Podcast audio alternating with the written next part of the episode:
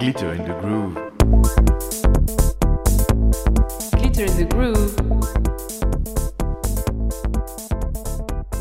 Des paillettes dans le sillon. Bonjour à toutes et à tous et bienvenue pour ce quatrième épisode de Glitter in the Groove. C'est notre dernier épisode avant l'été et on a décidé de vous présenter deux artistes extrêmement talentueuses. Elles sont jumelles, très en vue en ce moment dans la technosphère. Vous avez peut-être deviné, nous sommes là avec Double Trouble. Hello Salomé Aurore, comment ça va? Coucou, bah écoute, ça va bien. Il fait beau, il fait chaud, on, on profite, c'est l'été. Archi cool. Bah, du coup, merci beaucoup de nous accorder cette interview. On est très heureux de vous recevoir. Et pour commencer, on va démarrer avec euh, quelques questions de présentation et très rapidement. Est-ce que chacune peut présenter l'autre en quelques mots? Alors, euh, je vais commencer. Donc là, c'est Salomé qui parle. Enfin, c'est vrai qu'on a la même voix, donc ça va être compliqué pour nous reconnaître tout au long de l'interview. Vous allez vous présenter à chaque coup Ouais. non, peut-être pas, mais euh, va falloir deviner, je pense. Euh, donc moi, si je pouvais caractériser ma sœur en quelques mots, euh, ça serait euh, joyeuse, dynamique et parfois un peu... ah, je sais pas. je sais pas comme... Ah, c'est compliqué, hein, c'est pas évident. Moi, si je devais décrire Salomé, je dirais qu'elle est principalement souriante, engagée dans tout ce qu'elle entreprend. Et, et voilà, un peu têtue, c'est vrai, parfois, quand même, il faut le dire. Excellent. Du coup, d'où est-ce que vous venez? Bah, on vient de Paris, on est né à Paris, et puis ça fait euh, bientôt 25 ans qu'on y vit. Ok, mortel. Et pourquoi Double Trouble? Euh, double trouble, ben double et trouble. Efficace. À quel moment vous avez décidé de travailler en duo? Alors c'était il y a deux ans, le 4 octobre 2018. Euh, ben, on s'est un peu concerté. On a commencé, on était séparés. Donc on mixait euh, ben, sous le nom de Aurore et Salomé B. Et des amis à nous qui sont donc euh, dans le milieu de la musique euh, électronique nous ont dit il faut vraiment que vous fassiez quelque chose ensemble toutes les deux. Ça serait vraiment quelque chose d'inédit. Et on est parti sur, euh, sur euh, le Sur fait de créer duo. un duo. C'est ça. Et on a monté notre duo sur un coup de tête. Trop bien. Et du coup, qui fait quoi dans le duo? Alors, on est assez complémentaires. Il n'y a pas vraiment de tâches réparties. Ça va vraiment se faire euh, au feeling, euh, euh, en fonction de là où on est, euh, du set euh, en lui-même, euh, les sons qu'on aime bien l'une et l'autre. euh. après, on est assez complémentaires de C'est vraiment base. au feeling. Voilà. On, on aime la même musique, donc euh, on s'entend bien. Ouais, déjà ça aide. Voilà. C'est ça, ça aide. Et puis, euh, on n'a pas forcément besoin de parler. Des fois, on se comprend sans parler. Donc, on Ouais, va savoir mixer. Voilà. euh, C'est ça. Connexion sans parler. Super, merci beaucoup pour cette petite présentation. On va enchaîner du coup avec euh, des questions un peu plus étoffées. Est-ce que vous pouvez nous faire un petit historique de Double Trouble, de vos débuts en tant que DJ, les événements marquants, les difficultés que vous avez pu rencontrer? Alors, euh, on a joué euh, principalement, on a commencé donc à Paris. On a commencé avec une résidence à Deep Culture, à Scandale, voilà, à côté de Clichy, rue Blanche. On a commencé là-bas donc tous les mois une petite radio. Ensuite, on a, euh, par des contacts, on va dire, euh, fait quelques petites dates euh, comme l'Officine 2.0, le Rex Club euh, ou encore le Panic Room. Et puis après, euh, au fil des mois, on a eu quelques petites connexions pour jouer dans des petites villes comme euh, Lyon, euh, la Corse aussi, on a fait. Voilà, on a Play fait It, Corsica. Et on a fait une petite date aussi euh, en Italie. Ouais. C'était où en Italie? Euh, C'était à côté de Vérone. Voilà, Mantoue. Mantoue. Mantova. Très sympa, les Italiens, mais énergiques. Ouais. euh, ils te font vivre le set, mais comme Ah ouais. euh, personne. Non, super. Ouais, vraiment très bonne ambiance, euh, super sympa. On a hâte d'y retourner d'ailleurs. Ça devait se refaire, mais là, bon, Quand ça réouvrira. c'est- avec les problèmes actuels, c'est compliqué. Mais bon, voilà. Et on espère euh, Ouais, là, ouais. en fin d'année doigts ou pour 2021, vous y voilà. Ça serait cool. Vous jouez une musique très rythmée, d'où vous provient cette passion pour la techno? Alors, euh, la techno, ça a commencé quand? Ça a commencé à Ibiza. Euh, pour tout dire, quand on avait 16 ans, on commençait un peu à sortir en club. Euh, et du coup, on a commencé à connaître cette musique euh, tout simplement en sortant, sans vraiment savoir qu'on allait écouter de la techno. Euh, voilà. Oui, c'était plus ambiance d'écouter Voilà. la, musique, la musique électronique, de sortir avec nos potes, de faire des soirées. Et c'est comme ça qu'on a découvert un peu vraiment la musique en elle-même, tous les styles. Parce que c'est vrai que des fois, à Ibiza, il y a même des styles tech house, house, euh, voilà, c'est vraiment catégorisé dans les soirées. Selon les Et, euh, ouais, voilà. Et Ouais, euh, et ça puis nous a gros coup de cœur, énormément plu, voilà, gros coup de cœur. Et puis euh, voilà, on découvre de plus en plus Mm. de labels à chaque fois qu'on sort, de sons, d'artistes. Et, Ouais. On aime bien la musique en la techno, on va dire euh, groovy et mélodique, mais en même temps euh, bien euh, rythmé et punchy, quoi. Ouais, tu prends les Voilà. Mais pas trop autoroute euh, où on va s'ennuyer. Ouais, Voilà, c'est 4 heures sans, euh, sans break, sans nap, sans reprise, sans rien. Non, nous, c'est c'est du rythme. Mais Même quand on joue, euh, des fois, ça nous est arrivé de jouer des, des sets un peu plus euh, techno-industriels. Mais pareil, c'est de l'industriel vraiment euh, très rythmé, euh, mm, avec beaucoup de mélodies. Ok. Voilà. Quels sont les artistes qui vous ont influencé plus jeune et qui vous influencent toujours aujourd'hui? Alors moi personnellement, quand j'ai commencé au tout début, euh, c'était plus des artistes, on va dire. euh, bah, au début, c'était plus Loco Dice, euh, Zenvat, euh, que j'écoutais pas mal. Euh, voilà, euh, Len Faki, Carl Cox, enfin voilà, je vais pas tous les citer. Euh, j'ai commencé donc euh, la techno en apprenant un peu, en découvrant l'univers, le milieu, les différents artistes, Mhm. Avec toutes les différentes euh, catégories musicales et styles qu'il peut y avoir.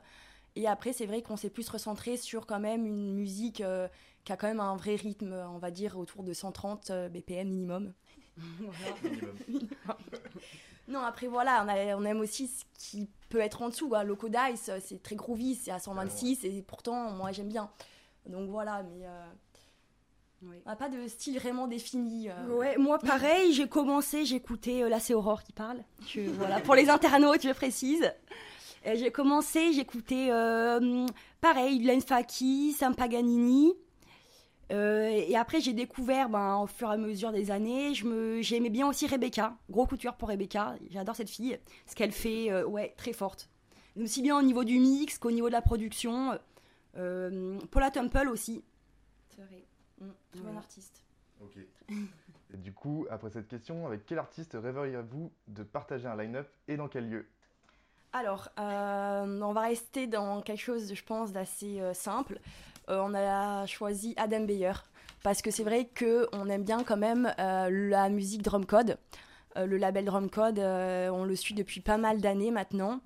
Et on a eu vraiment un gros coup de cœur, que ce soit au niveau euh, des prods, et il y a aussi des artistes qui font euh, voilà, euh, des fois euh, découvrir Drum Code, des nouveaux artistes émergents. Et à chaque fois, ben, c'était des super bonnes prods, on a toujours Ouais. adoré.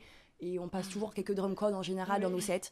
Euh, sauf quand ça tape trop, euh, on, comme on- forcément on n'utilise pas de drum code, mais on aime bien. En mettre un ou deux par-ci par-là, ça passe toujours, on va Ouais, dire. Bah, merci beaucoup pour cette euh, présentation de votre univers musical. On va parler un peu plus de l'actualité et du post-confinement, de la reprise euh, du milieu culturel. Euh, vous avez joué pour, pour la fête de la musique, vous avez fait quelques lives sur les réseaux sociaux. Qu'est-ce que, vous a fait- qu'est-ce que ça vous a fait pardon, de rejouer? Vous n'aviez pas trop perdu la main pendant le confinement? Comment les gens ont réagi au retour? Alors euh, non, tout de suite, euh, dès la- le début du confinement, on s'est mis très vite en fait en tête que ça allait pendant 3-4 mois, il y allait avoir un gros stop en fait dans euh, la musique euh, qui allait plus pouvoir, euh, doit plus pouvoir en fait jouer euh, devant des gens. Donc on s'est rapidement dit on va faire des live streams. Euh, Voilà. donc on s'est équipé, on a acheté une Logitech, euh, voilà, euh, on a téléchargé les logiciels pour faire des lives et on s'est tout de suite euh, mis dans les lives Ça, en ça a bien- très bien marché. Voilà. Tous les lives, je pense, On a tous fait- les artistes au début euh, ont bien marché. C'est vraiment ce qui a fait le plus parler sur les réseaux Mm. sociaux en quelques mois. Alors on n'a pas trop perdu la main parce qu'on a fait pas mal quand même de live stream. On a dû en faire une petite dizaine, voire une grande dizaine quand même, pour, euh, pour euh, plusieurs collectifs, pour des pages, euh, des pages artistes ou des pages, comment dire, des pages plus commerciales pour des vêtements par exemple. Toon Shop. Et Mm. non, on n'a pas vraiment perdu la main. à force de faire des live streams, on en faisait carrément quand même un, voire deux par semaine. Donc ça a été, mais c'est pas la même chose en fait. Le fait d'être devant un public ou d'être devant sa caméra euh, à record un live stream, c'est pas du tout le- la même sensation, le même feeling. Alors quand on est retourné à la fête de la musique, ça faisait quand même quelque chose d'être devant Ouais. des gens, euh, de partager comme Ça faisait c'est du bien. l'ambiance. Voilà, ça faisait du bien, Ouais. ça fait du bien. Et ça manque quand même, hein. Ouais, ouais, ouais. Franchement. Ouais, c'était bien, ça fait de la musique. C'est Ouais. vrai que euh, ça a été très cool. Ben, ça nous a permis de, de revoir un peu de monde, de re- avoir un lien social et puis de repartager un peu notre musique avec un vrai public. On a Euh, pu euh, faire euh, écouter aussi nos prods qu'on avait fait un peu Oui. pendant le confinement et voir la réaction des gens. Et, euh, C'était bien reçu Voilà. Ouais, c'était Ouais. bien reçu. Ben, on avait joué un track euh, Colossus qui va sortir normalement sur Dolma Record. Voilà. Et 17. on a un- également un autre track Black Roses qui sort sur Technocratie euh, normalement fin octobre. Voilà un petit label italien. Mortel. Vous avez partagé récemment un plateau avec des, big boss sur Maximum, une émission de Radio EG dont vous êtes résidente. Ça vous a fait quoi de partager les platines avec des noms comme Adam Beyer, Alan Fitzpatrick ou encore Marco Bailey ou Jack de Marseille? Bah, c'est impressionnant parce qu'on on sait qu'ils ont du niveau, on sait qu'ils ont du talent, qu'ils se débrouillent bien. Et après, passer après eux euh, en closing euh, de la radio, ça met toujours un petit challenge, mais du coup, c'était c'était cool. Euh, on a bien aimé, on a écouté leur set, c'était top. Et puis, euh, ça allait bien dans la continuité, on va dire. Donc, on était quand même contente de nous. Ouais, on a été contente, fière. c'était vraiment cool. Ah bah il y a de quoi en même temps. Et où est-ce que vous vous voyez dans 5 ans? Eh bah, très bonne question. je ne saurais y répondre. Personnellement, Aurore, je sais pas toi. Euh, bah, j'aime pas trop faire des plans sur la comète ou m'avancer non plus, donc on va voir les choses, comment les choses évoluent. Puis là, c'est vrai qu'il faut aussi voir par rapport euh, à ce qui se passe Au Covid. actuellement, voilà, au Covid, comment ça va évoluer aussi de ce côté-là. Mhm. Euh, je sais pas, comment nous on se voit euh, sur des scènes à mixer avec des artistes connus, pas connus, on n'en sait rien. Seul, euh, Voilà, du Seul moment Dieu sait. danser un public devant nous, euh, c'est, ce serait cool. Ça nous suffit. Voilà. On va passer sur des trucs un peu plus euh, culture générale. Si vous deviez rapprocher votre approche de la musique à une œuvre, que ce soit de l'art pictural, du cinéma ou même une série, ce serait quoi? Alors, euh, on peut commencer déjà par euh, l'art. Euh, on pourrait se rapprocher plus de l'art abstrait hein, dans ce qu'on fait, la techno. Je pense que c'est quand même unique et surprenant. Donc, euh, c'est quand même un langage plus visuel, de forme, euh, de couleurs qu'on peut s'imaginer. Voilà, qui sort de créer une composition totalement personnalisée un peu de ce qu'on peut ressentir et entendre sur des sons comme la techno. Voilà, c'est essayer de se faire un peu une image limite contradictoire entre le réel et euh, l'imaginaire, on va dire, de, de ce qu'on peut entendre. Alors pour la série, je sais pas. Euh, se rapprocher d'une série, ça serait quoi euh, Bah, Walking Dead. une série qui s'appellerait Double Trouble. Excellent. Non, mais ouais, voilà, Walking Dead. Parce que c'est toujours euh, avec plein de rebondissements et puis plein d'actions et puis. Ils sont forts quand même, faut se le dire. Ils ont survécu avec des zombies. Est-ce qu'il y a une destination qui vous a marqué, vous en tant que personne et aussi en tant qu'artiste? Une dé- Alors une destination où on a mixé nous? Non, pas forcément, Ou- un euh, voyage que vous avez effectué Euh, oui, alors moi je pourrais dire l'Inde. On a voyagé deux fois en Inde euh, quand on était plus jeune. Euh, donc à deux reprises, on a fait Goa, Bangalore et euh, Bombay. Euh, c'était super, euh, super intéressant parce que c'était un peu un choc culturel, on va dire, de se retrouver comme ça au milieu de millions d'Indiens qui on va, on va dire, quand même un peu euh, dans la pauvreté. Euh, donc voilà, on a fait pas mal de, de visites culturelles, de musées, de, de marchés. euh, Grande découverte. voilà, donc c'était vraiment cool. On a pas appris du coup les différentes leurs différentes coutumes aussi, euh, voilà, avec les temples. euh, Ouais, C'est quand même un, joli pays, il y a les plein de qui- ouais, il y a plein plein de choses à savoir sur l'Inde, donc euh, voilà, c'est une découverte qui n'est toujours pas aboutie, on va dire. Il faut qu'on y retourne. donc pourquoi pas un jour si on doit, on a la chance de mixer en Inde d'ailleurs, ça peut être cool parce qu'on a pas mal de contacts en Inde. Ok, super. Et du coup, euh, après les voyages, est-ce qu'il y a une cuisine que vous aimez particulièrement? Alors, Euh, on aime bien la cuisine thaï. Bah, un peu pour la même raison. euh, Ouais. C'est très épicé, c'est plein de couleurs. On Ouais. adore euh, à peu près la cuisine asiatique, donc ça peut être la cuisine indienne, euh, cuisine thaï. Ouais, les currys, euh, les sa- le safran, euh, tout ça, les, les épices. Est-ce que vous auriez une adresse euh, à Paris à recommander? Euh, alors ça, euh, il y a tellement de bons Ouais. restos à Paris. euh, alors après, il y en a un où on va souvent parce qu'à côté de chez nous, c'est là dans le 17e, ça s'appelle Cachemire. Euh, voilà, c'est Maillot, voilà, à côté de Porte-Maillot. Et sinon, il y en a un autre aussi qui est bien, c'est euh, dans le 9e, rue Condorcet. Alors par contre, je sais plus le nom. Mais voilà, Euh, on serait c'est très bon, on se régale là-bas. Super. Et du coup, dernière question. Si vous étiez un personnage de dessin animé, ce serait qui? Alors, oula, euh, très bonne question. Euh, Laisse-nous réfléchir deux secondes. Qu'est-ce qu'on pourrait dire? Bah, pour le côté, on va dire. euh, J'ai mélité. Euh, Dupont et Dupont. Excellent. Voilà, voilà. Super. Merci beaucoup Auré Salomé de nous avoir rejoints sur ce podcast. On vous laisse les commandes du navire pour une heure et quart de set de techno. Bah, merci à vous. Merci à vous Merci pour invitation. reçu et puis euh, c'est parti. C'était un plaisir. Et nous, chers auditeurs, on se retrouve en septembre. Et d'ici là, n'oubliez pas, Sit, listen, and groove.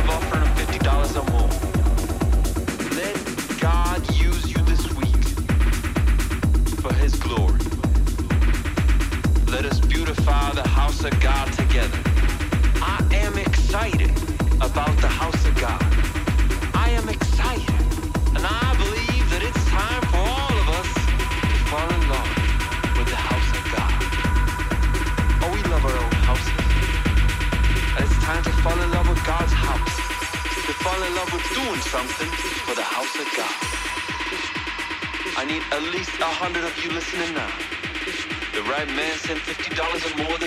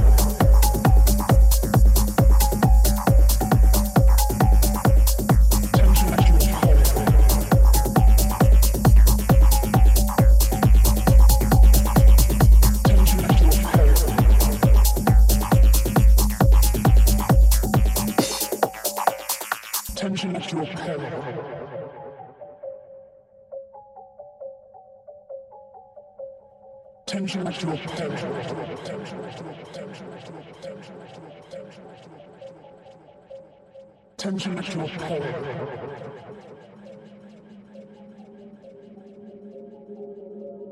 Turns him into a pole.